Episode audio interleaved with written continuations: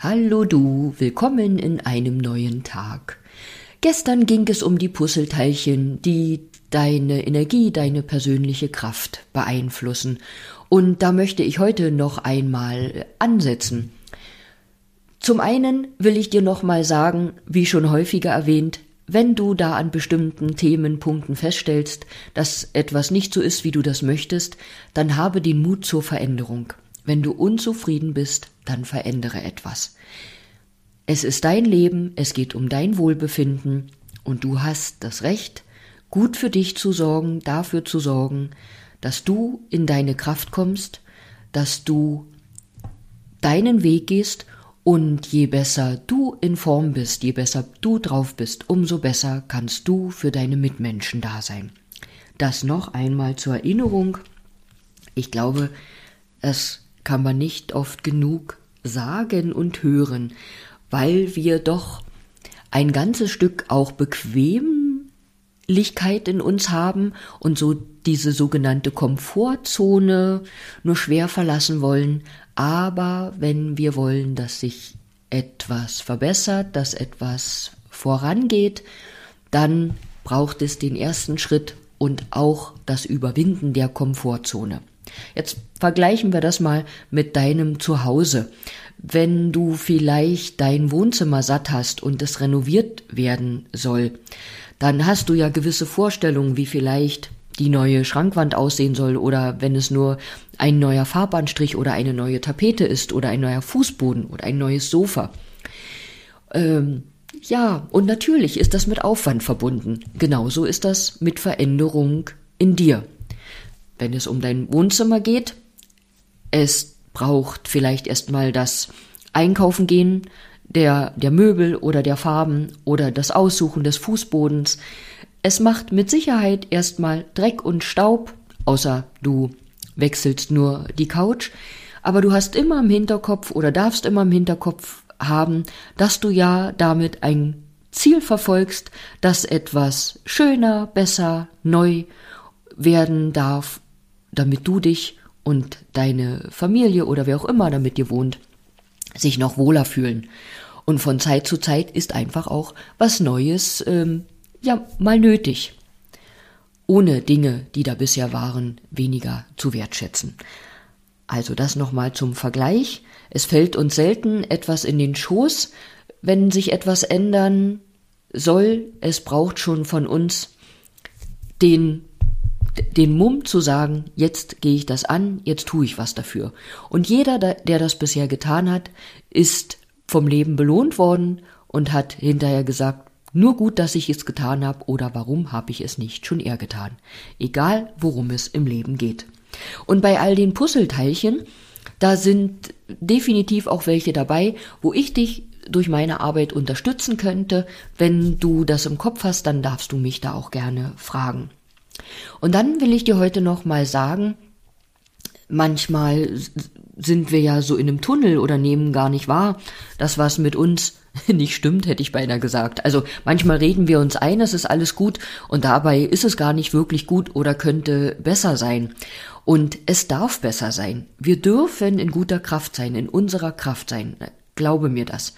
Es ist nicht der Sinn des Lebens, dass du leidest und dich plagst und ähm, ja, was auch immer.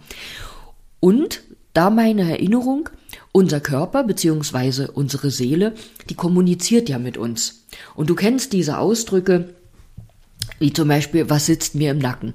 Also je nachdem, wo du an deinem Körper auch Beschwerden oder Wehwehchen hast, die tun womöglich weh, die drücken und sind lästig und parallel dazu haben sie etwas Gutes, weil das ist ein Weg, über den deine Seele mit dir kommuniziert und dich darauf aufmerksam macht, dass es irgendetwas anzugehen ähm, gilt.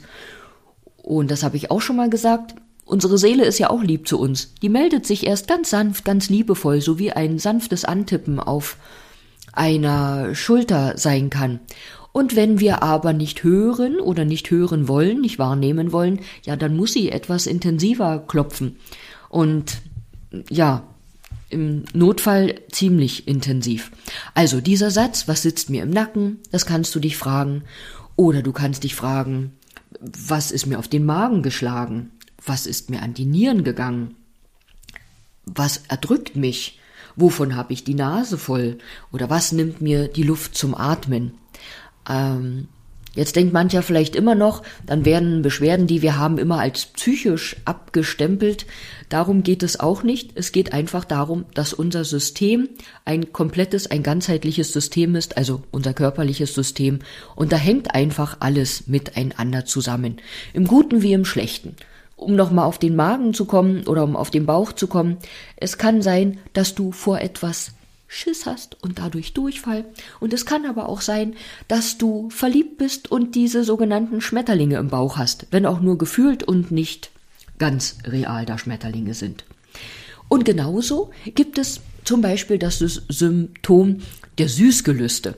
Du kennst das vielleicht, den Heißhunger auf Süßes. Dieser Heißhunger auf Süßes, der ist eine ganz intelligente Sache in unserem Körper. Nämlich deine Verdauungsorgane, das ist jetzt Wissen der traditionellen chinesischen Medizin, die brauchen, um bei guter Kraft und Energie zu sein, den süßen Geschmack, den natürlich süßen Geschmack. Also nicht den von Torte, Schokolade und Eiscreme, sondern den natürlich süßen Geschmack, der zum Beispiel in einer Möhre ist.